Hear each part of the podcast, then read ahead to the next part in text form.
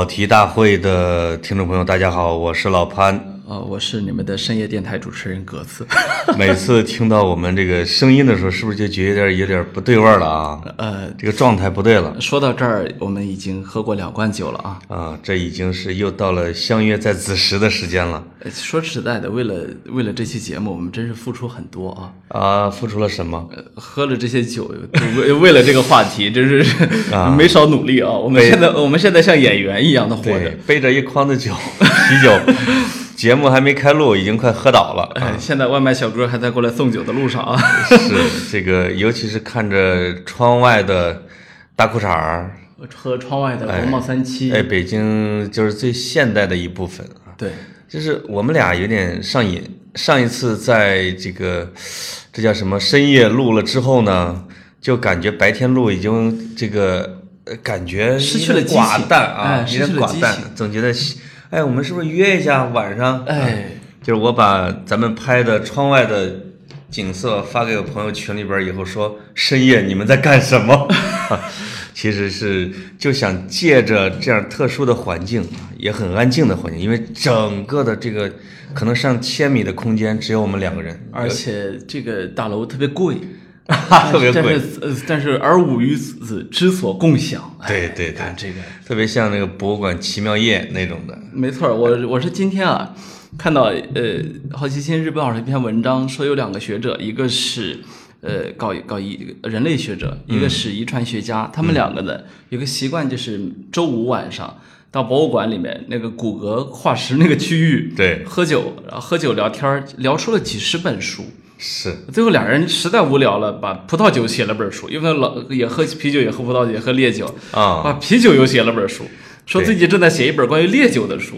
哎，我就觉得，其其实我当最最早认识潘总的时候呢，我们还喝过两回酒啊。啊。我觉得潘总喝了酒之后那个状态特别好，啊。为什么后来他作为一个就是特别富有的这么一个企业的高管之后，他就不愿意喝酒了呢？哎，第一次喝酒你还知道在哪儿喝的吗？方庄胡同，呃方方方家方家胡同方家胡同，跟这个李叔小伙子，哎是吧？日坛公园的啊，对对对咱们也是一块儿做了一期节目之后，就坐那儿喝吧，啊，对，就发现跟格子喝酒比较来劲，就把那俩给抛弃了，没错儿，就自己喝。他们被无情的抛弃了啊。对，格子把那两个学者他们的这个故事啊发给我看之后，我不知道格子在暗示什么啊？是说每周五晚上都要约我喝酒，还是说两个人哎这个要一块儿写点什么东西？但我觉得那俩状态特别好，因为在西方呢，每周五的晚上实际上是这些职员们要去酒吧喝喝倒的时间要。释放的时间。对，这这两个学者呢，就是他可能就没有那么浅薄，哎，哎，这就是干脆咱就在这个环境里边，咱俩喝也是喝，是两个老哥们儿能喝一辈子酒，还能喝出一些成果来。我觉得这玩意儿既浪漫又有深度，哎啊，这个逼格老高了啊！是，所以我们别的学不了，酒还学不来吗？所以咱俩来碰一个。下。哎，哎呦，他是说什么呢？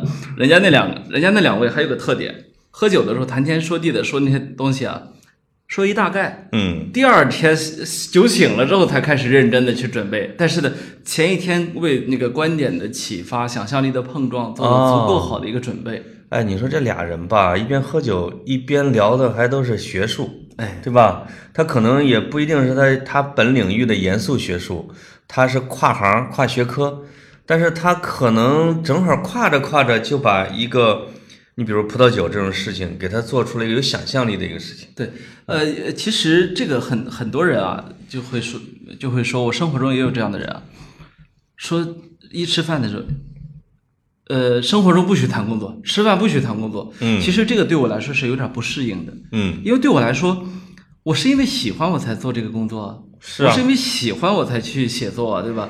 我是因为喜欢我才去想一些问题啊，对不对？那我我发现很多人不是这个样子。对，一个人的工作得多无聊，才让你说一出了办公室想都不愿意想，没错，没错，对吧？除非你是一个搞销售的，你你实在是拿没拿到单，你这心情很郁闷。很多人人家把销售也做成艺术的，做成艺术，对就是你如果你比如说咱俩啊，那做媒体人时期，说实话，跟朋友们或者同事们，你在吃饭喝酒的百分之八十的时间，难道聊的不是媒体和新闻的事儿吗？当然了，因为它有意思呀。对，它有意思。呃，从这个角度来讲啊，其实我们从事的职业还是不错的，还比较有意思的。我刚才在来见老潘的路上迟到了一会儿，为什么迟到呢？我走到那个首经贸那边，它是一个留学生区域啊，啊，就有两个人那个忽然问我说：“Hey brother, cigarette, cigarette。”我说呃，凡是喊你 brother，应该是黑人。呃，没有，啊。一个意大利人，一个法国人，后来加入了一个塔吉克斯坦人。哦。他们就在就就在那个便利店买那个家便利店没有卖烟的资质，嗯嗯。烟瘾犯了，就哦。在街在街上问路人你有没有烟瘾，大部分路人都被吓跑了。然后哦。那法国人后来跟我开玩笑说，可能因为我一脸胡子，你们中国人怕我。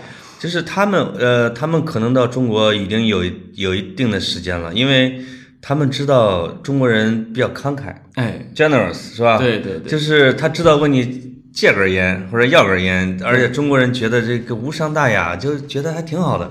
没但是我比如说我在苏格兰待的时候啊，凡是凑过来问我那些那个那个苏格兰，哎还 man，就是那种啊，嗯嗯哎，你要说的不是 brother 啊，就是 man 啊，对，能买你一根烟吗？我给你呃叫这叫什么？就是说类似这叫是哎这个这这比英镑小一个单位的叫什么？便士啊，呃二十便士啊啊，我买你一根儿。哦哎，我说这咱这个为了表现我们中国人的大方，我从来没问他要过钱。哎，但是我真是眼睁睁的看着旁边的啊，英国人问英国人戒烟的时候，真给他俩给钱的。哎，这就是我给你几个铜板，你给我一根烟，然后还得谢谢，照那抽一根儿，你就知道这个，哎毕呦，毕竟是老牌资本主义国家，什么都算钱啊，什么都算钱、啊，什么都算钱，而且烟也贵。啊，没有，我是说到什么？那法国人就问我说，我我们就聊起来了嘛。嗯，我我我这人 就是特别的不排斥陌生人介入，然后非要跟我去展示他的世界，我其实挺喜欢这一点的。哎呀，真是个记者。没有，他就问我说，呃，你觉得你职业生涯的终极理想是采访到谁？哦，问了这么一个问题。哎，问的还是个好问题。对对对，啊然后我我我我是我也表扬了他的问题啊，我说啊但是你这就是一个，呃，其实并不了解，呃，这个行业里面的有一部分人的一个一个心态。嗯我说我的心态其实并没有一个终极的采访对象，因为说白了，这世界上无论多难的采访对象，你通过努力其实都可以采访来，是吧？，对，就说吧，鲍勃迪伦、村上春树难吧？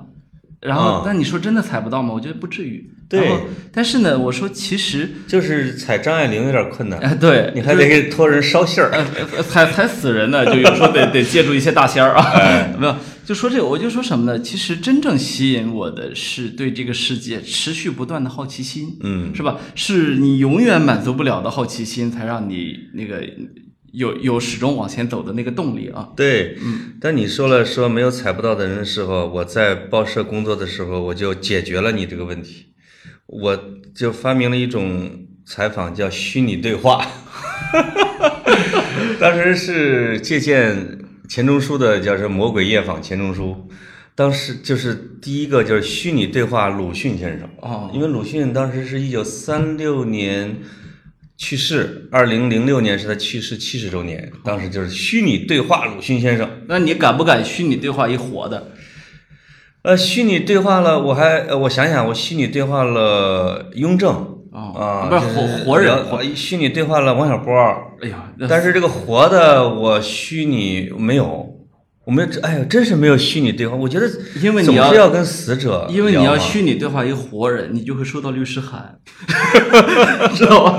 呃，这就是你当时的一个潜意识啊。是呃，我觉得可能跟活人对话没意思。对，对吧？因为他还在嘚吧嘚呢，就是等他张不开嘴的时候，或者说他已经离开了这个时代，冷眼旁观，就是冷眼看盛世。对，比如鲁迅，我就是问他国学、哎，文化热、儒家，对儒家这帮小子你怎么看啊？你怎么怎么其看？实你说的这嗯种、这种写法，我们也干过，干嘛就这属于媒体里边比较常见的。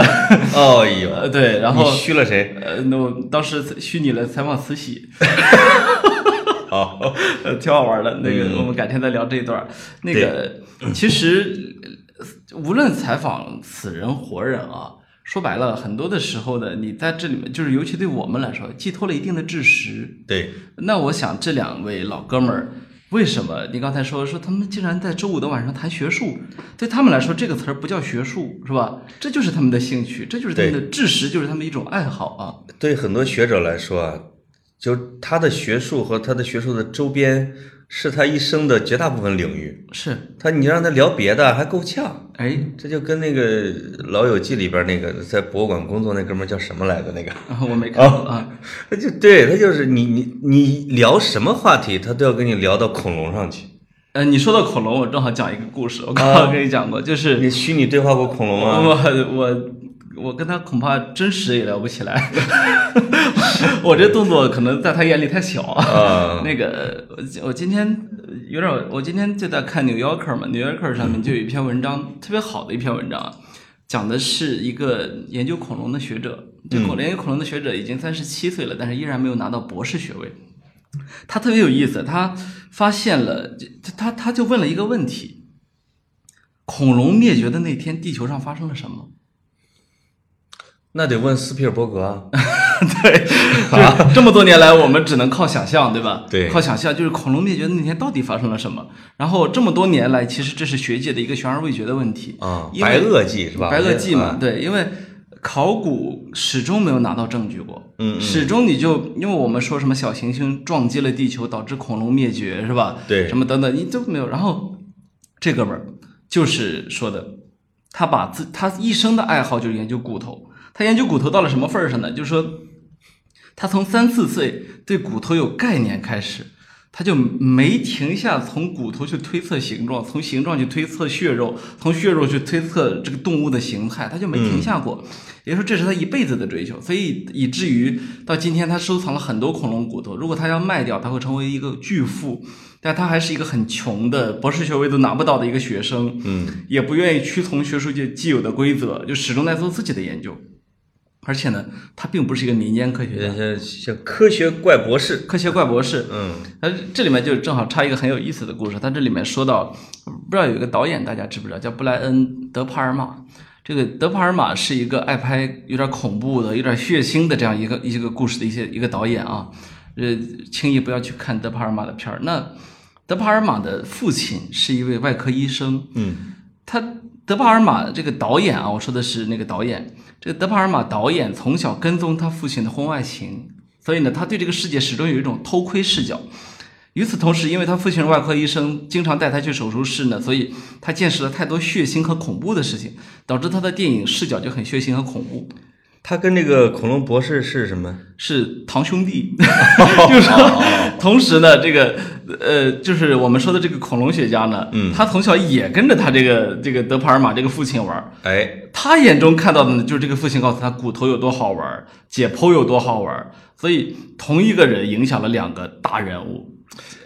这个对，哎呀，终于到了血腥一点的了啊！这个案例其实也说明了，就是人少年童年时候的趣味、兴趣或者经历，对，可能可能会影响他一辈子的路轨迹。对，刚才你说到那个对骨头感兴趣的那个博士，我马上当时在想，这哥们儿以后要么当一法医，要么当一个人类学家，是吧？或者当一犯罪分子。但他选择了研究恐龙骨头。哎，他选择了最有意思的那一个，关键更还不错。更有意思的在于，是同一个人影响了他们俩，结果导致两个人走向了截然不同的一个道路啊。这说这也是一定程度上说明，环境因素其实对人的影响是是是是是有它自己的发生机制的，有发生机制。对，哎呀，这个我们我们我们喝着酒跑的时候，总是跑得很圆润，我发现啊，yes，不紧不慢的啊，不是要迅速切入主题。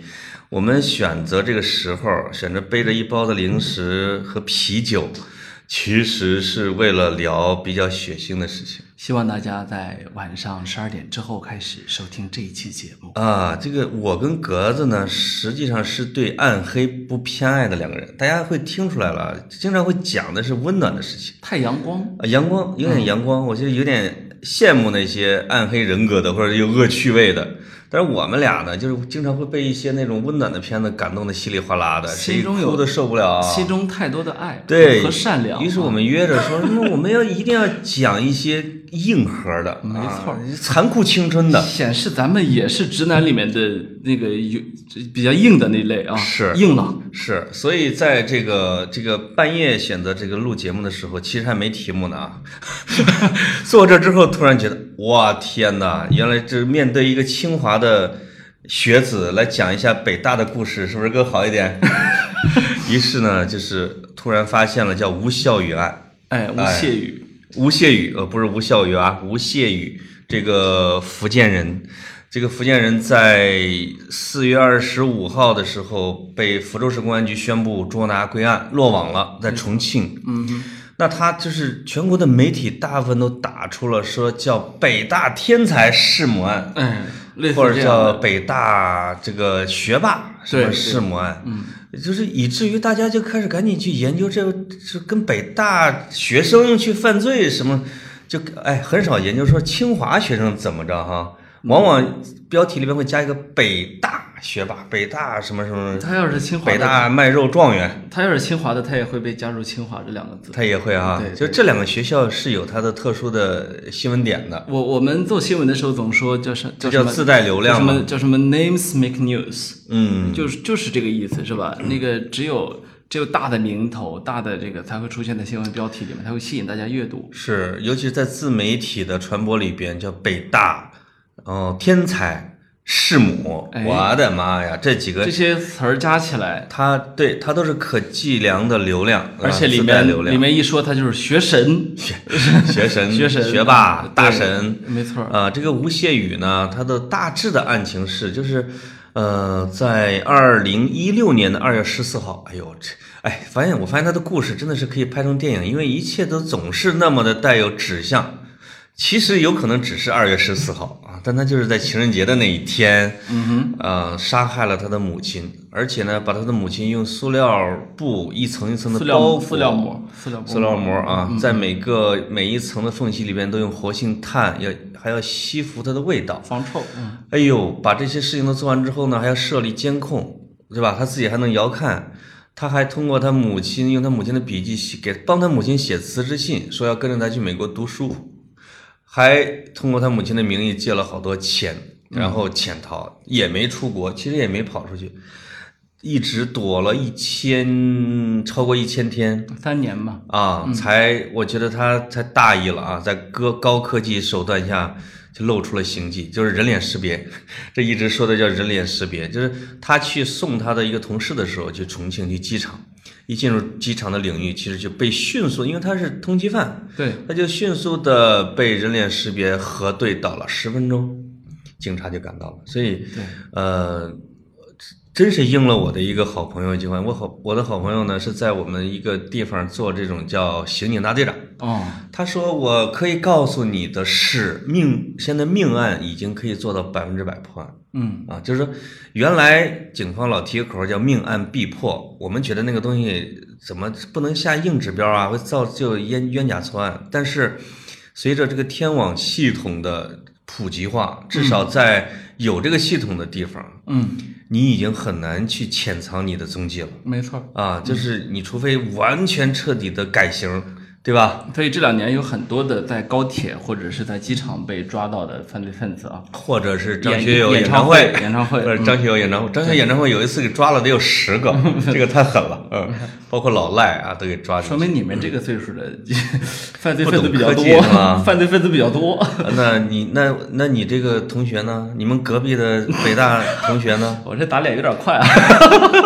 这吴谢宇这年龄可不大了？啊，不大对不大，所以他这个案子呢，真的就是被刷屏啊，这轰动程度非常大，就是因为北大的身份、哎学霸的身份，对啊，而且杀了自己的母亲，这是涉及到一个犯罪伦理。我想稍微的先去破解一点迷思啊，啊我那天在微博上也多少说了一点，但是也有朋友提出不同的意见啊。嗯，呃，我觉得有不同意见很正常，我也没有打算说服大家，但是我想把我的这一方的直观的感受说一下。一个是我觉得不应该神化北大，嗯，就是必须神化清华呃，。没有，因为我因为我在清华待了几年，是吧？所以对于清华北大的学生的水平，我大概的可能要比普通人了解的多一些。啊呃北大我也经常去啊。呃，你要说他是一个北大学生，他就具备天才犯罪的这个可能性呢？我觉得我挺不认可的。嗯，就是在我的实际生活中，我觉得我没看出来在这方面清华北大学学生有什么特殊。呃，就是说什么呢？这个学习成绩好这件事情，嗯，它和你在生活中做的其他事情也做得好，它没有特别必然的联系。那算不算高智商？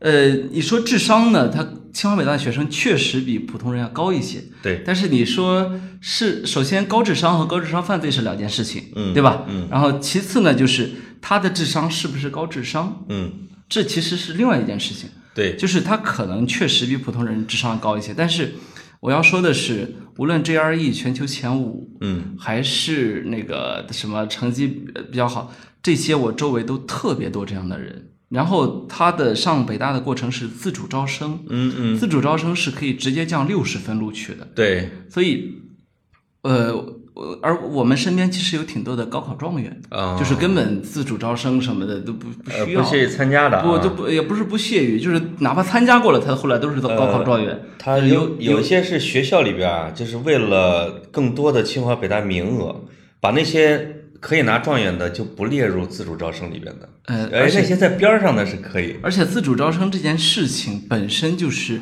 名校，这就我说著名的高中学校啊，对，名校的一个很重要的一个筹码，在他在他还比较火的那几年啊，呃，这是另外一件事情。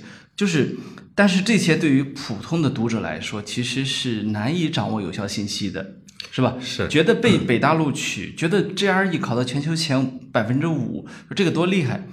你要知道，在任何一件事情上，全球前百分之五其实都，就对清华北大的学生来说，本来就不该那么难，因为你知道，比如说在我们山东，一我那年是七十七万考生，最后清华北大加起来给了一百多个名额，这是前百分之几，哦，是吧？这是前百分之一你都考不上清华北大，是的，所以何况是 GRE 考了个全球前五呢？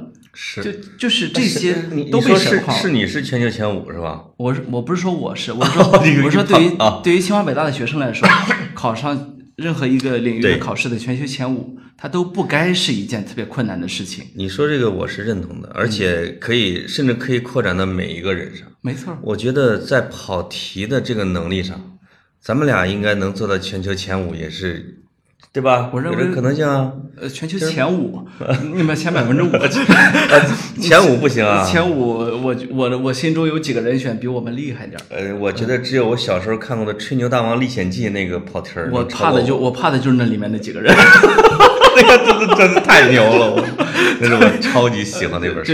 那个什么郑渊洁还活着呢，还不一定啊，是，你是一个是一个是不要神化北大，对啊吧？对，啊，好，第二个，我觉得不要神化他的犯罪过程嗯和他的潜逃过程。嗯他的犯罪过程和潜逃过程并不是特别的完美，嗯，因为他杀的是谁？他母亲。他杀的是他母亲以导在自己的家里杀的，嗯所以他有充足的、特别充足的时间准备以及处理后续，他而可以在家里面一层层的裹塑料膜，而不用担心这时候有人闯进来。而且呢，他利用了亲戚朋友对他母亲和对他的这种信任对。啊，以及他母亲就是平时他们不大来往的这种特点对，啊，就是我觉得就利用也并不是说大意，或者说每个环节丝丝相扣，比如说呃根本就不见面儿去去给学校去辞职，对去给人借钱，呃就是发短信借钱，而且还能借那么多钱。这个我觉得只是利用了，就是他的母亲跟可能跟大家比较疏离的这样的一个状态，对，对吧？要不然随便一个人打电话打到他母亲的手机上，那谁接呀？他不接，那那不就怀疑了吗？他的犯罪过程是非常典型的，这个就很像说是，我我举一个不恰当的例子啊，强奸案大部分发生在熟人之间，，是吧这是我？想说的，叫熟人犯罪。熟人犯罪就是他杀的是自己的母亲，导致他的犯罪的过程哪怕漏洞百出，他也很难被识别、被察觉出来。对因为他们家哪怕有第三个人，他都很难做到这样。可是他是单亲家庭，所以导致他就是他他和他母亲是高度绑定的，在外界看来。对，那再说到潜逃过程，有人说，在现在的这个这个之下还能潜逃三年，很厉害啊。还有人说，光想到他怎么从福建到了重庆这个过程而不被发现，就觉得他很厉害。嗯，这一点就是刚才老潘恰好说到这个天眼系统啊，对，大家高估了它的普及程度，完全高估了它的普及程度，对吧？呃，如今你从一个省到另外一个省，你有无数的办法，何况他还身上有那么多的钱。当然，我们现在没有从警方那里得到任何的消息啊，是这个他的具体的过程还等待公布。但是，仅仅想象一个人他的脸是能够被摄像头识别的，他就他从福建到重庆，他也有无数的办法。然后在这三年里面，你看他过的是什么？白天当家教，嗯，呃，不是不一定家教，是一个教育机构啊。对晚上在夜店，呃，出台坐台，对吧？他做的事情都是非常的低调的。你看他他后来我看他一个同事接受采访说，就感觉这个人特别能忍，嗯，别人怎么侮辱他，他也不怎么不怎么还嘴，是吧？是，等于是像在不敢惹事儿啊在黑暗中生存了这几年，是吧？对可能唯一的，我不知道这个报道准不准确，可能唯一的让他露出破绽的是，他想追他们的经理，这是他同事觉得他最怪的一点。嗯，结果就正是送这个经理去机场的时候，他被抓了。他这算什么高智商呢？对吧？如果他真的有那么的有那么缜密的思维，他不会去为了因为心中对这个人有冲动而去让自己出现在这么明显的公共场合，是吧？他有可能是那个，我我猜啊，他因为他中间在我们河南不是也露过一次 蛛丝马迹嘛，他可好像是他在重庆的时候去过那个机场，但是呢，那个时候天眼系统没有升级，就是他的资料其实没有被扫或者没有脸部识别的能力，他就对这个地方认为是安全的，但实际上这个北大学生前北大学生忽略了技术的进步，对，另外一个呢，就是我我是想讲一下，就是说接着格子说的啊，就是说技术的普及，它你会发现，随着技术的普及之后，刑讯逼供的，或者说当然这跟法治有关系啊，它的少了，破案率或者冤假错案率会少了，因为科技真的是可以解决很多问题。没错，就比如这个，先不说，比如那个那个更轰动的白银杀人案，啊，就是他之所以杀了那么多人，就是而且没有被发现，当然肯定是因为它是一个小城市，那个小城市就没有那么高的，甚至连叫这叫什么指纹识别都没做到，他才有这么大的机会 一直潜藏或者不被识别，而且在查他身份的时候他就避开。就是一次一次的避开。如果是在北京，他是待不下去的，因为我记得这个，比如说两千年左右来北京的时候，北京当时还有一种犯罪叫打闷棍，嗯，就是如果有人在黑暗中走着的时候，后边有人抢你东西，他先拿棍子、铁棍夯你头。当然，这种特别，我觉得特别缺德的，就是你要抢的话，你可能你抢就完了，别把人从后脑会打死的。对，有可能致命的。北京那时候流行打棍子，然后广州流行砍手党，砍手砍脚对吧？以及呢，就把人给都是同一个村子。把人给装车里边，逼着你说这个你的银行卡的密码。嗯，那那个时候，而且他因为都是流动作案，他跑了之后你就很难抓他。但现在在北京、广州已经完全消失了，基本上这个这这种犯罪行为消失了。嗯，对，呃，反而就很多老外，我看在社交媒体上夸中国治安有多好，说半夜在大街上溜达都没事儿。我的妈呀，他们生活在什么样的世界啊？至少证明在大城市，你比如说北上广深杭，就这种城市，你半夜溜达没事儿，因为天眼系统整个的警力是吧，已经都普及了。没错儿。啊，所以往往我们看到的一些很邪性的这种凶杀，是发生在犯罪者也不太懂科技，然后犯罪的地方也比较落后的地方。呃，这几年其实天眼系统包括那个呃血液采样以及这个 相关的技术的进步啊，对很多的沉积多年的案子被破了。比如说前一阵儿也破了一个案子是，还是安徽省作协的一个会员，是一个作家，然后是呃安徽芜湖下面的一个一个一个一个作家，然后他是当年九十年代时候特别缺钱，嗯，在一个老乡怂恿下，他们去洗劫了一家人。哦，洗劫了一家人，然后就潜逃了。这么多年，就是当警察抓他时，他是非常平静，他连遗书都留可赖了，啊，他把遗书都留好了。他说这么多年，每天都在等吧，有可能哈。他就说他其实一直没有兑现自己的才华，嗯就因为始终生活在恐惧和担心之中，而且呃时不时的那家人的那种就是类似于冤魂会回到他身边的那种感觉啊，哦所以等于就也毁掉了他自己的人生。是那他自己他说他什么时候意识到他要完蛋了呢？白银案被破之后。嗯，他说他意识到，呃，技术确实到这一步了，他他他觉得自己走到头了，已经。白银案的技术还不是人脸识别发挥了作用，是 DNA。DNA 就是这个 DNA 检测这几年水平太高，所以导致很多人都觉得有点儿对，就是你，就是这个 DNA 呢，实际上是在全国范围内收集所有人的样本。没错，这样的话呢，你即使说你没回去，对吧？你你没有参加这个采集，你躲起来了。但是当你在犯罪现场留下了任何一根毛发、汗液、头皮屑的时候，你被验出来的你的 DNA 是归属于，就是白银白银案就是这样破的，就归属于那个家族。没错儿，就马上去给你家族去你你村子去问，你们谁在外边，谁一直没回来，谁有嫌疑，那就对直接就出来了。对对对，嗯、所以只要当时破那个办案组的警察有足够责任心，把证据留下来，嗯，后面就一定会破掉。是这个是是这些年技术进步，呃以至于很多老警察，你看白银案就很典型，有些老警察觉得到退休都是最大的遗憾，就没有破掉这个案子。对所以这次破了案子之后，他们纷纷都出来了。就是科技这个东西会让每一个警察都成为福尔摩斯，哎，因为这个这个这个事儿太简单了。对，所以呢，你会发现犯罪的趋势其实发生一些变化，比如说，其实肉体消灭或者肉体伤害的犯罪，其实比率是大幅度下降的。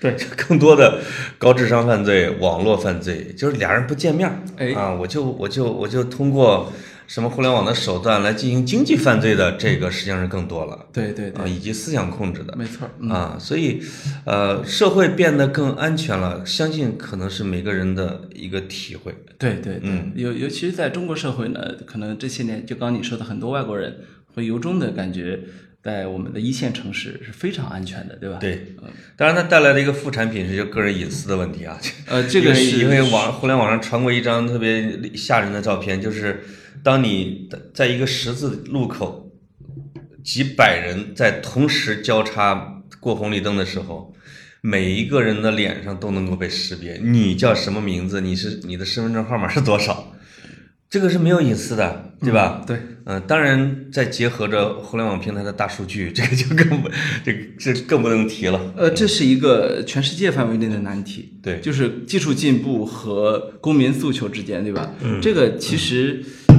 当然这不是今天的话题啊，是是跑得有点远。这个，而且这也不是我们俩的专长，哎对吧？呃，这因为这是非常专业的问题。我们聊的是犯罪啊，对我有时候没有这跑跑会儿题，我有时候觉得其实呃，承认你对一个领域的无知，嗯，是一种是一种幸福是吗？呃不是，呃而且我觉得这是一种应该有的一种呃对知识的态度，对，就是你真的不能装作你什么都能说两句，对吧？我、嗯我觉得我们俩已经已经呃在是在在在边界周围游走了，呃就是格子的意思，总结是想说，我们今晚上聊这个犯罪啊，已经有点力不从心了。也也不是专长，啊对啊，但是我是一个犯罪背后有很多的社会，我是一个偷别人东西，我就浑身发抖的人，你知道吗？啊但是这也说明我偷过，但是 我那小时候偷偷偷偷同桌的一个橡皮，我那时候没了嘛。都害怕啊，哎呦，给我吓的，你不知道，哎我好几天都不敢面对他的眼神。妈呀！来来，我安慰你一下，哎呀，你还没来来来来来，来来来来，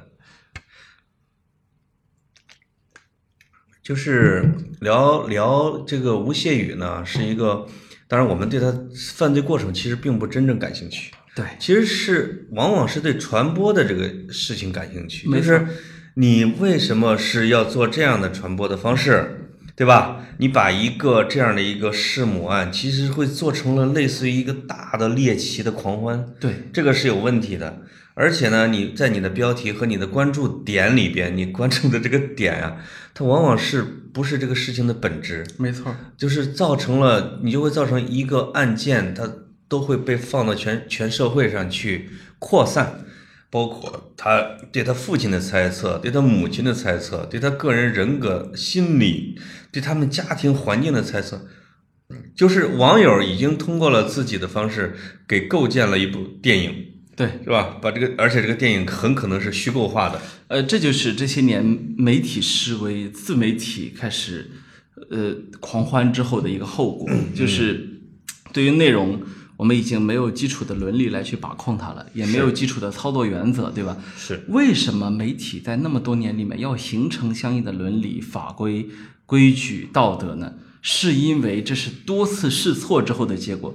你别看现在自媒体这么猖狂啊，它的那个就是你看它什么猖狂这个词我反对啊。我是觉得很猖狂，就是什么吸眼球上什么，对吧？呃，当然我对很多自媒体当然非常愤怒啦，包括会有敲诈的自媒体来敲诈我，包括 包敲诈我们，包括他，包括他们会有各种什么挑逗说什么，对吧？嗯，我觉得这就是一种猖狂。那我为什么会觉得这个对我来说见怪不怪呢？因为呃，我熟读新闻史。嗯，我知道在黄色报纸的年代是吧？对，这个比比您玩的厉害多了。那那时候媒体专业人士玩这个黄孩子什么的，嗯，那唬的普通受众一愣一愣的，是吧？我觉得呢，这个因为你是在严肃媒体里边待着，这个对于这种黄色小报式的标题呢，实际上是有这种批判精神的。当然我也有，但是呢，就是在传统媒体时代，我想说的是。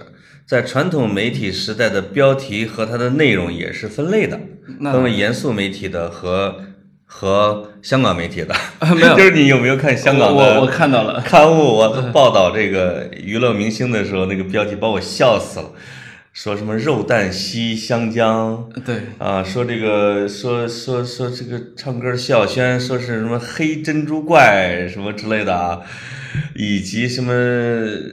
哎呦，我我我我已经把那标题忘了，但是我相信咱的听众可能都听到了。呃，没有港港港台媒体，我我我看过挺多的，因为我因为我们工作的原因，所以我对他们的媒体标题比较熟悉。嗯，这是什么什么什么什么林俊林俊杰开车坠入海中，你这。大家一看是一个叫林俊杰的市民，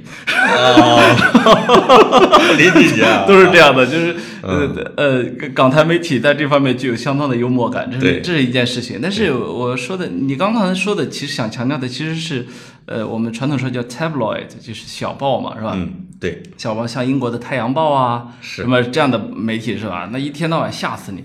在这方面，其实媒体挺专业的。就是我的意思是说，在诈唬人方面，其实媒体非常专业。只是，呃，对于我们来说呢，觉得其实就是现在让这样的媒体成为了主流，或者说成为了大家阅读的一个主要的流量。因为正好逢到传统媒体的扩散能力、传播力示威的一个档口，对对，就是你会，而而且是随着比如说微信等传播工具的这种大量的普及，你会发现这个普通市民或者说普通老百姓他阅读的内容一下子就变成了，呃，特别特别特别特别惊悚、特别虚假。或者特别从众，甚至特别不转不是中国人了，那就那种的。其其实的阅读的质量会下降。对，其实我挺不怪读者的，因为什么呢？黄色新闻年代我们就知道，普通受众对这东西是没有抵抗力的，嗯，是吧？他的为什么没有抵抗力呢？因为它直指你人性中最脆弱的那一部分。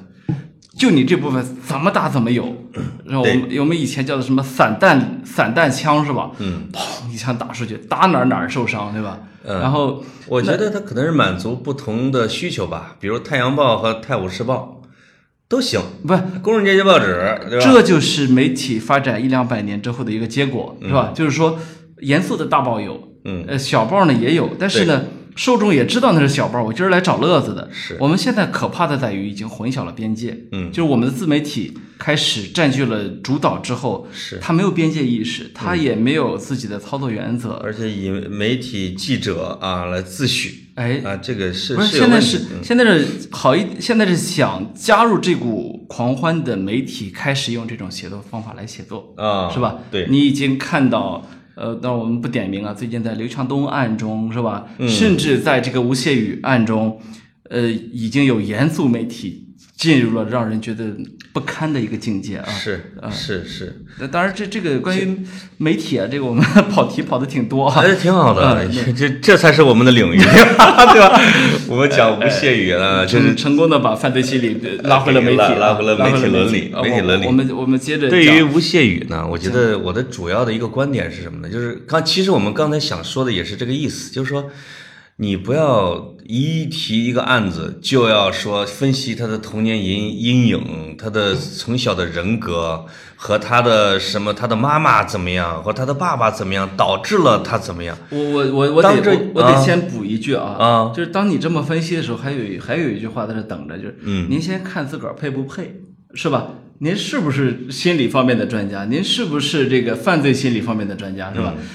我想说，很多的写作者充其量是你我这样的水平，而而你我这样的人敢不敢？有的比我们高一点，呃，不多，就是写这样的文章的人比我们水平高的人，反正不算多啊，可能有，我猜啊。那你有没有这个资格去做出这样的因果推导？你要知道，因和果之间的过程是非常复杂的，是是吧？是。甚至有时候，我们为什么说在大洋彼岸的一个蝴蝶扇了翅膀，这边要引起海啸？嗯，那就是因为它中间的因果是错综复杂的。是你面对的是一个具体的二十多岁的犯罪分子，然后你就想简单的，现在很多人还流行一个词叫什么？所谓的原生家庭，是吧？在心理学上根本就没有这个词，是是所谓的原生家庭，这就是。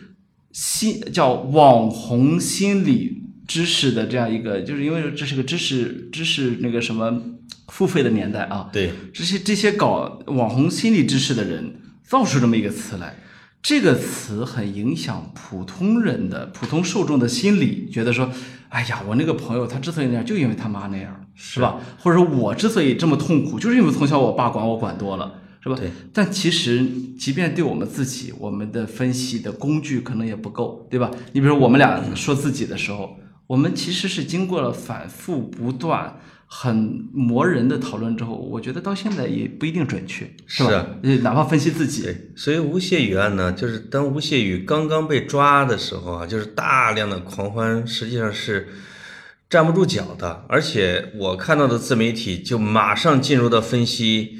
他妈是一个道德洁癖，他爸爸怎么着？他妈对他爸爸怎么着？他从小看到了他爸爸什么？看到了他妈妈什么？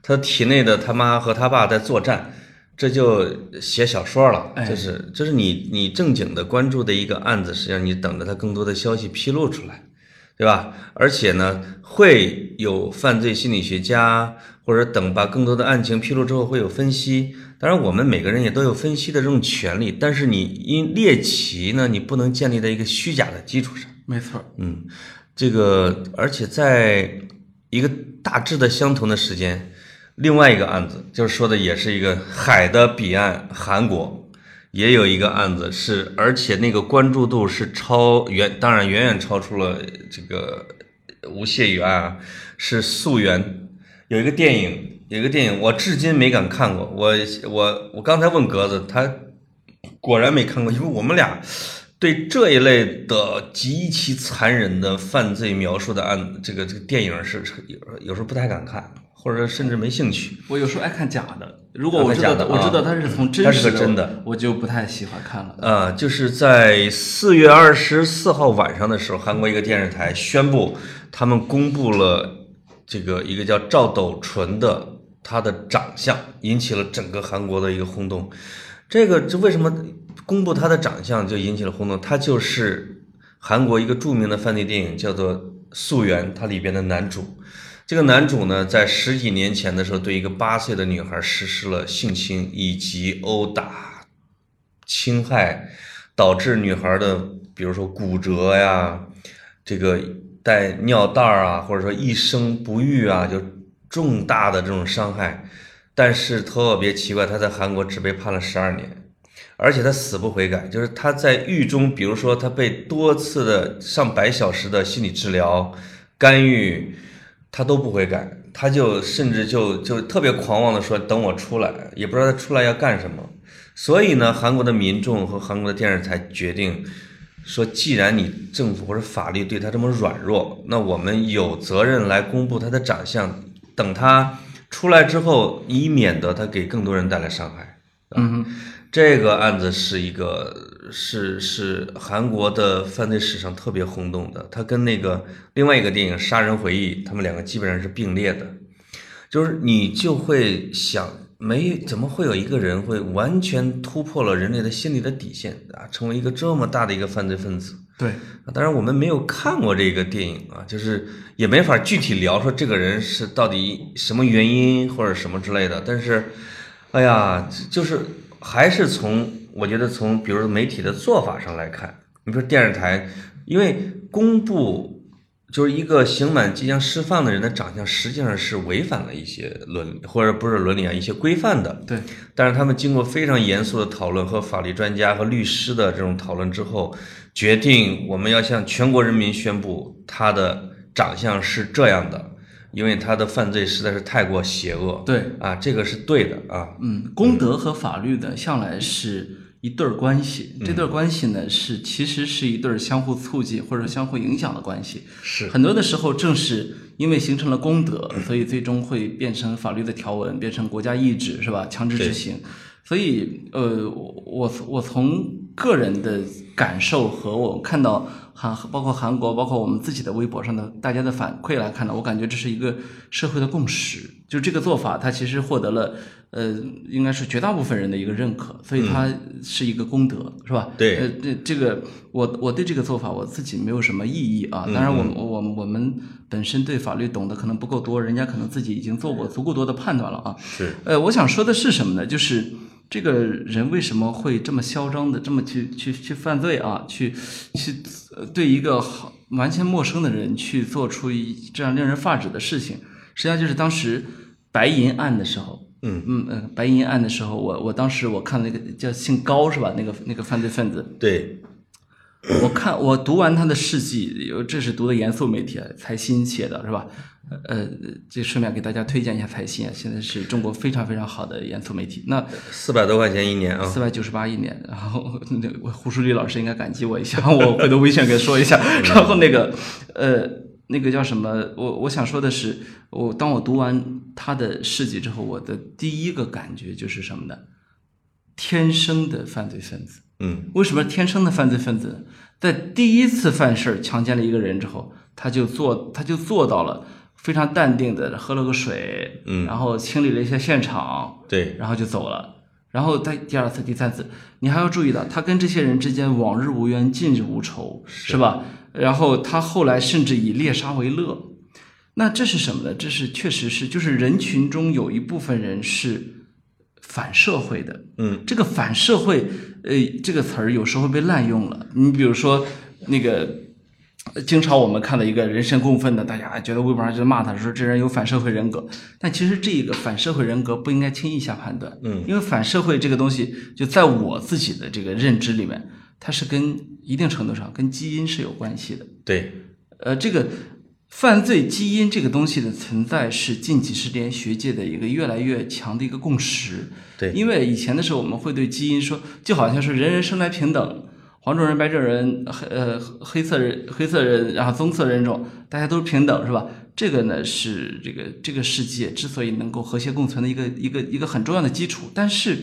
我们如果把这套东西放到基因里面说，基因生来平等，所有的基因和基因之间平等，这就不对了。也不对，是吧这是这这确实是科学。对，基因就就不平等了。从从一就刚才接着你说的，我补一句哈，就是从心理学上啊，就是从心理心理学的这个科学上来讲，只有一种人格障碍是被科学认定的障碍，叫反社会人格对，啊。这个是其他的你说的那种其他的人格啊，什么一种重大的障碍，不是目前被确认的，是一个真正的一个障碍的，它就是一个反社会人格。反社会人格。啊，而而且呢，它有可能是天生的，就虽然我们不愿意承认，对，就觉得啊，他一定是被原生家庭了，他或者说他一定是童年阴影了，或者说他小时候被殴打过，或者他目睹过什么之类的。对，但但我们有时候不得不承认，他有可能是基因就带来的。对，这里面就有个特别有趣的一个例子，这这个例子我在几年前读过，我一直以为我印印象中一直是澳大利亚的一个学者，但是、呃最近确定了一下是加州大学的一个学者，叫 James Fallon，詹姆斯·法隆啊，这个法隆教授呢，他很有意思啊，他自己经过推测，他从学理上认为，呃，在那个呃一些那个犯罪分子的大脑皮层下面有一个共同的特点，就是你可以理解为，就是他们皮层有一个区域，你可以认为是一个黑洞，嗯。就正常人那个地方是有东西的，他那个地方是一片哦呃相当于虚空的啊，然后就是在那个叫什么 CT 检测的时候，你就能检测得出来，就是他那个地方的大脑结构跟正常人不一样，嗯。结果他有一次去研究那个阿兹海默症的时候，研究出来，然后他其实说，因为他们家人都没有阿兹海默症，嗯所以说干脆把自己家人当对照组来看好了，把自己家人的大脑都扫描了一下，嗯扫描出来，然后他就看看看，他看哈阿兹海默症的时候，他忽然看到有一个 CT 胶片上有一个很熟悉的一个区域，因为他是研究这个的嘛，嗯发现他发现了一个人，那个地方是几乎是个空的，啊然后是那那个大家可以到网上搜那个胶片，这很有意思，完地方完全一片黑。他说，他给同事说，哎呀，这个人坚决不能让他行走在社会上，这个人走在社会上，逮着哪儿哪儿哪儿要出事儿。啊他同事说那就是你，他他觉得大家开玩笑，把下面标签一撕开一看就是他自己，啊！所以他就他就想，哎，怎么回事儿？他就回家把这个研究自己家族哈，没有，他就回家告诉自己老婆说：“哎，你说这有意思啊，我这个怎么，我这个假说可能是错的啊。嗯他老婆说：“我说你，我觉得你这假说是对的。”他说：“为什么呢？说你这个人吧，易怒，行事鲁莽，是吧？可就而且对人极不体贴，就是无法掌控啊呃，对人极不体贴，就好像很多正常人的情感你都没有啊。啊。然后他是他是他老婆说，我倒一点儿不惊讶。嗯，他们如果他不是成为了一个大学或者一个学者啊，他如果是一个底层人士或者一个什么，碰到合适的环境激发，他是有可能的啊。没有然后可能成一个反社会然后他做的第二件事就是回回家跟他妈聊这个，啊。没想到他妈好像也等了很多年，哎呀，拿出一本书来说，你就是来自一个 一个犯罪分子家族，那个犯罪家犯罪犯罪分子叫康奈尔家族。啊这康奈尔家族最出名的就是他们有一个祖先创办了康奈尔大学，嗯嗯所以是一个天才辈出的一个家族，但是也是一个犯罪分子辈出的家族。啊，一六七三年就发生过一起弑母案，从那之后说每一个百年里面，他们家族都会出好几个冷血杀手。妈呀！然后就说，你看都有学者专门去研究你们家族的历史，对，这专你们就专门去去犯罪的。有时候这可能就会解释啊，就是有一些家族，他比如说他是有自毁基因，对吧？有些人你你会连续不断的看到什么什么海明威自杀了，或者他的孩子也自杀了，什么自杀，他女儿也自杀了，对，就是你会发现啊、这个家族有些人是有一种呃要自杀的这种基因，而且还有一种是要要类似于那种各种自毁吧，而且我们知道基因还有一个特点，就是它会到了一定的时间才表达。嗯就等于说，你今天觉得十几岁，我这个东西我没这样啊，我五十多岁，你能确定吗？不确定。嗯比如说，呃，很呃那个什么，那个有一些家族就是到了五十多岁之后容易中风。他对十十几岁的时候，其实他就是医学上这个是最明显的，他就是不会中风嘛，十几岁的时候，对到了五十多岁你就不能确定这个事情了，是。就是你每年都得提防着，比？如说像路遥啊，作家路遥，他的什么腹肿水叫肝肿水，对，这我从来没听说过。这个路遥后来就四十多岁去世，他说他们家族，他的父亲、他的爷爷都是这个病，包括梅艳芳，梅艳芳自己都知道，他这个家族有这个什么现在子宫癌什么之类的哈对对，嗯什么肠道问题，尤其是医学这一块是最明显的对，就是现在家族遗传病已经成为一个大家公认的了嘛，对吧？对。但家族遗传犯罪这个事情，呃，包括很多学很多很多学者还不认这套，但是呢，这个学者他发现，他还发现了自己第二个特点，嗯，就是他具有战士基因。这个战士这哥们儿是犯罪基因、战士基因，就是全有，对吧？他是大脑皮层结构缺陷导致他有犯罪犯罪人格，然后呃战士基因呢导致什么呢？他无所畏惧。他这个无所畏惧到了什么份儿上呢？说有一次他他们全家露营的时候碰到了狮子和那个猎豹，嗯，全家人都吓得躲到车里去了，就他带着儿子在车下面，觉得没啥。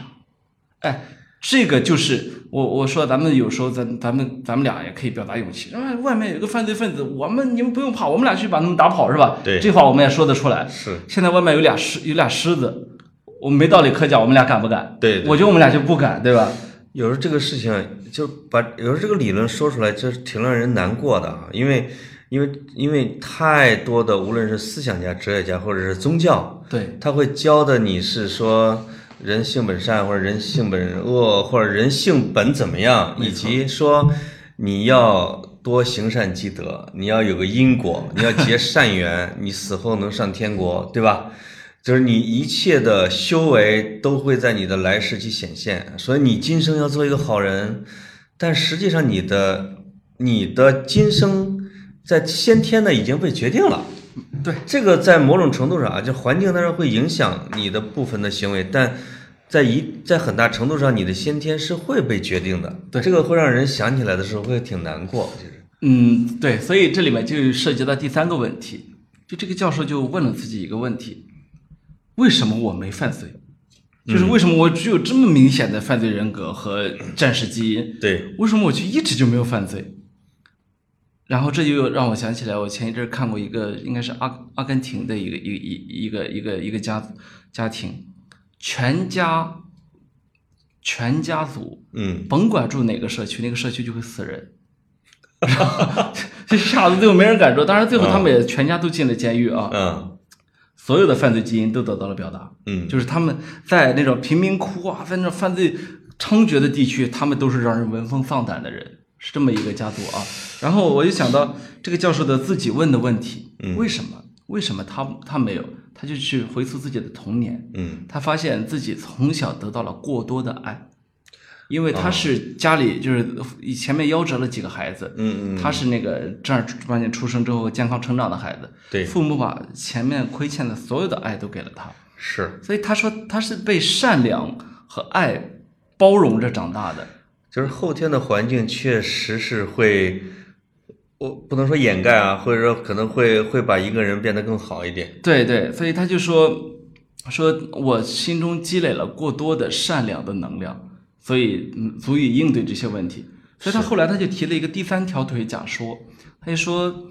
其实，呃，这么多年来，他母亲一直是他的一个一一个支撑的一个腿，嗯，就是当他自己的基因也出了问题，是吧？对，然后他这个呃这个环境也开始刺激他的时候，他从小得到那些爱，以及他无论如何都可以回到母亲那里倾诉，对吧？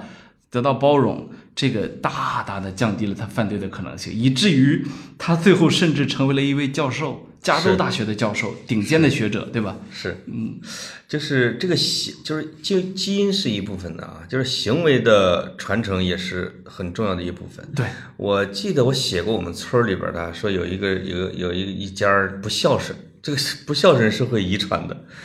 哎呦，他这个爸爸，比如说打他爸爸打他儿子，他儿子小时候会爸爸打儿子，然后这个爸爸呢会，比如说不孝顺他妈。嗯，后来这个跟我同龄的这小孩，他儿子们长大以后，这爹妈可有了罪受了，就是就是就是基本上被对爹妈反正不怎么地，儿媳妇儿就每天堵着她老公公的门口骂，一直到骂到最后老公公上吊了。啊，啊，就是大家村里边人的议论就是，哎呀，你看他们家都都这样，代代的，嗯，啊，那还有比如说文学作品里边，原来我经常看说，哎呀，李逵为什么老杀人啊？我突然刚才说的你那个理论之后，我突然觉得李逵、林冲、武松这些人是真的是有先天人格的区别。对李逵就是对别人的生死完全漠视，对说杀一个就随便的，他没有任何理由说杀了你就杀了你了。对，对吧？那就哐当就砍好几个。那你像林冲在杀一个人之前，他一定要找很充足的证据，被逼实在是没办法，是吧？哎对。啊，然后对那些衙内这种呢，他也有一种同理心，甚至觉得，对。啊，武松呢，武松在表现出他的复杂人格，比如说他对西门庆，他肯定他要讲证据，但是让我对武松的印象彻底毁掉的是杀张团练一家，啊，二三十口，对。包括对他还不错的丫鬟，他甚至见了就给人家杀了，对。就他就进入了一种完全反社会的，对。漠视别人的生命，或者说对别人痛苦感知不到的那样的一种状态里边。对对对，所以就呃，这个让我对这个人，包括李逵这种人，其实就是文学里边我是厌恶，在生活中我是害怕，那当然，因为他完全不可控。我们生活中没有这样的人，生活中有啊，不是，我是就是我让我会让我们的生活中没有我没有这样的，我生活中，因为我会隔绝这样的人我我写过混子啊，就是那种小时候的混子。我生活中其实不太怕的是那种就是给你讲道理的那种大混子，他们很厉害，对，就是他会过来说，特别典型的，我是不是讲过？我我在桌边打台球，兜里装了十块钱，后来有一个混子过来说收保护费了，这个我就特别害怕呀。这个虽然那是我同学的哥，跟人收保护费了，说我才打了一盘儿，我还欠人家五毛钱。他说这样吧，我找你五块钱。他找了我五块钱，我从此对他印象真的很好。嗯，但是我怕的是那种你走着走着他过来，咣给你一脚，哎，我靠，你不知道他干嘛，这什么理由？你为什么要打我啊？当然我们也不敢问这种事情，嗯，他就是觉得以此为乐，对，或者觉得我就是我就是想打你一下，没有原因。对，我我认识的我就不说了，因为我写过人家，结果人家家的家族人还跟我抗议啊，说别写我们了。对。我年轻的时候，他没打过我，但是我最害怕的就是这个人，因为他会无缘无故的就对人去去行凶。对对，就是，而且他凶到了曾经把一个一个外地的一个女孩给囚禁在了一个什么学校传达室的这么一个小房子里，几天把人衣服全剥光，后来人家往外跑，拖着腿给拖回去，那种那种畜生不如的。啊啊，我这是我同学给我讲的，我就问他，我说这个人现在死了吗？他说没有啊，他说这个人啊中风了，就是一直哆嗦，啊。一直哆嗦。但是呢，你你他说你你知道他中风之后做什么？他现在，因为他也没有什么收入，对，他就路过了那些小那些小学生路过他的时候，他手里永远会拿着，比如说一个铅笔或者一个一个什么一个是一个是一个东西，嗯，人家他他路过人家，他的手就装作他就是哆嗦嘛，他那个手里边的东西掉到地上，那小学生就捡起来把它递到手里，他利用他那种唯一的好的那个手反手抓住人家手腕说你给我钱，就他到一个比如说可能已经五十多了啊这样的一个人，他都已经半身不遂了，他还在问小学生收保护费，对吧？或者问人家抢劫，嗯这种是反社会，我觉得这个是我最害怕、最厌恶的那样的一种人格。对，哇，天哪，这个想起来这个就是，当然另外一种是有因果的。我我其实一直想说的，可以简单的说一下，那个也是，其实今年有一个叫张扣扣，啊，有一个青年人嘛，对，他在今年年初的时候复复仇复仇，那个是那个会在社会上博得更多的，比如说同情、认可，是吧？它它符合传大家传统的价值观，对。以以及呃，叫血亲复仇啊。对对对，嗯。嗯就说母亲是在他十几岁的时候被邻居给斗殴的时候打死了，对，他就立下了一个复仇的这种志向。终于在二十几岁的时候，天哪，几乎灭门，对吧？对把把那那一家，然后呢，他还讲的有理有据的。我觉得这种呢，这种是暴力复仇，是绝对反对的，但不是说是那种反社会，对他本身对其他人没有这个，他有他的，他有他的清晰的原因，对可以解释的动机，对对吧？对呃，所以呢，就是我们是当然是反对这种犯罪的时候，你其实还能解释这个世界。对对对，当然有一些事件你是解释不了的时候，真的很可怕。他是无差别冷漠。是那那那个呃，所以呃，那个教授还有一个很有意思的发现啊，最后接的好，对对啊，呃，因为他前面是他母亲给他的爱，嗯父亲给他的爱，整个家庭给的包容，导致他那么多年一直没有犯罪。等他意识到了自己有犯罪人格之后，嗯，他做了一个很有意思的事情，他有意识的调整了自己的性格。哦，在五六十岁的年龄，他主动的调整了自己的性格。嗯，比如说，他妻子的这娘家人有一位去世了之后，按照他过去的习惯，那那你自己回家去，因为去吊唁吧。对因为他不是我们中国，嗯我们中国人是妻子的那个娘家人去，那你丈夫当然得去了，是吧？对对对你作为一家之主，你得去这个参与这个过程，是吧？是有这个有这个传统在里面。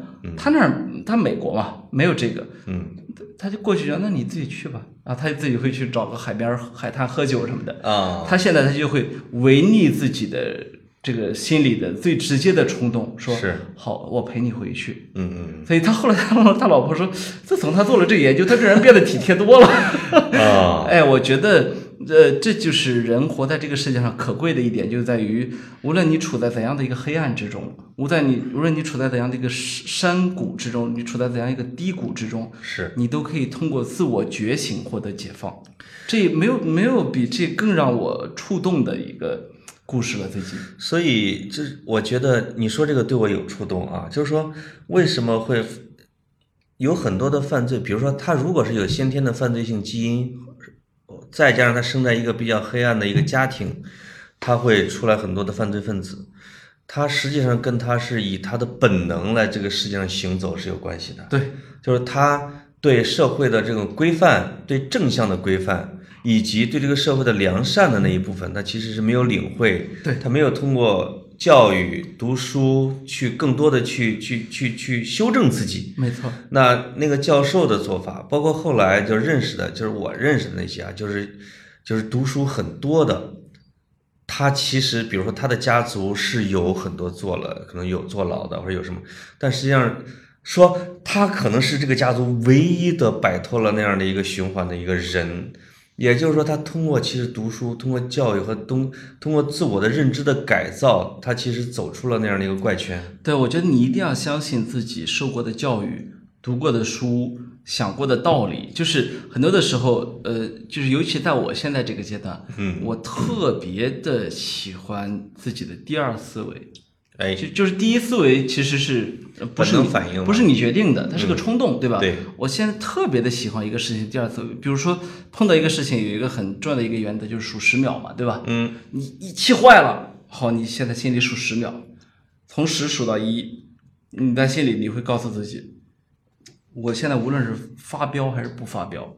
这其实都是我思考过的一个结果了，对吧？好，然后我要我愿意为此承担后果、承担结果，对吧？以及承担可能的摩擦。对。但是这是你思考过的，而不是你一像个点了个炮仗一样，对吧？啊。我你刚才说的这个，我们那里也有一个很典型的例子，就是我说，呃，那一家人他是从当年闯关东回回到我们这里，嗯，回到我们这里之后呢，他们对于和发生任何冲突，哪怕是小孩在学校跟人打了架。他们处理冲突的方式就是递把递一把斧子给孩子说去去砍了他，你这都到这个份儿上了啊！他们家就是穷的家徒四壁，是真的只有四壁，别的什么也没有啊！啊，几个孩子，结果这其中确实就出了犯罪分子，嗯，出了让人觉得情况很不理想的孩子。他们好几个孩子，但是就有那么一个，从小到大一直坚信读书可以改变命运。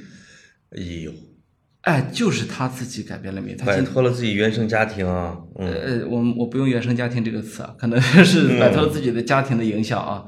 然后他最后他他成了一个老师，嗯，然后他们全家现在都靠着他呢，啊，成了一个老师啊，嗯嗯，是，就是尤其是这样的孩子是非常可贵的啊，是因为他付出的努力啊，比在一个特别。热带雨林是大家都在生长的环境，要这样艰难的太多了。而且你强大的自自律，对对抗恶意，对吧？哎呀，这个你都不知道。他的人生是否到现在还在承受家庭带来的结果？会的。我的意思是说，他是不是在晚上他时候，或者说跟人碰到冲突的时候，他的第一选选择还是跟人干一架，对吧？嗯，就是这是很可能发生的。呃，我觉得对他来说特别，对他来说特别幸福的一件事，就是他通过自己的知识，通过自己的上学，他认识到了自己家族的问题。哎，他有可能会成为一个反向，就是。往往呢，就是你比如父亲对一个孩子的影响两种，一么就是学了完全 copy 了他的父亲，另外一种就是走向了父亲的反面。这个呃，有时候有一次看一个话剧，有一个台词，我在一现在一直记着，一个警察，他说：“我父亲是一个无可救药的酒鬼，难道我就是一个无可救药的酒鬼吗？”是的，我是。就是他，就是说，他就他他，因为他的虐待犯人嘛，他他实际上是他没办法逃出他父亲的影响。另外的有人就变成了一个绝对的好人，就是我，就像你刚才说的那个例子，就是自己通过自己的努力变成一个什，那总结出来还是那个，我觉得愚昧。是一种恶性啊，这有人会这样说，有愚愚昧是一种犯罪，对，包括王小波说愚昧是一种恶，他其实就是想说的，就是说文明教育才是让你去摆脱一些很坏的影响，让你让你走向明辨是非、能控制自己的行为的一个最重要的一个途径。没错，嗯。嗯所以我我我们还是从小到大，一直到在社会中打拼，一直到读书，到到在我到跟这么多人相处过程中，我们还是做获得了足够多的爱和包容啊。但是既然我们聊的是犯罪，哎，那我就给这个片子加，我给我们今天的跑题加一个反转。哎，我们总结了一个观点，说愚昧是一种犯罪，我们要通过读书改变我们的命运。那么，这个吴谢宇，这个北大的 学生啊，从重点中学到了重点大学，读了最好的学校，做了一个犯罪，以及像《沉默的羔羊》里边的食人恶魔。那几乎那哥们儿是一个绝对的高智商犯罪，哎啊，就是在我们讨论的之外，还有变态人格存在，对吧？还会有其他的影响犯罪的各种因素存在。这个世界是复杂的，没办法。我觉得起码说明了两点：第一，教材不能改变，就是他他他你刚才说的吴谢宇读的全都是教材，教材啊我我理解。教材不能改变命运。呃，对，第二点就是我们必须承认，并且正视，并且需要去警惕反社会人格、反社会基因和反社会人类对的的确确存在，是的，这将是人类在未来很多年里不得不面对的一个现实。而且我们要承认，有些事情是解释不了的。对就是我们对未知一定要敬畏，对对吧？嗯嗯，好，好就到这里。祝大家睡得不开，不是什么叫啊？祝大家这个不要做噩梦，是吧？喝多了是吗？谢谢大家，哎。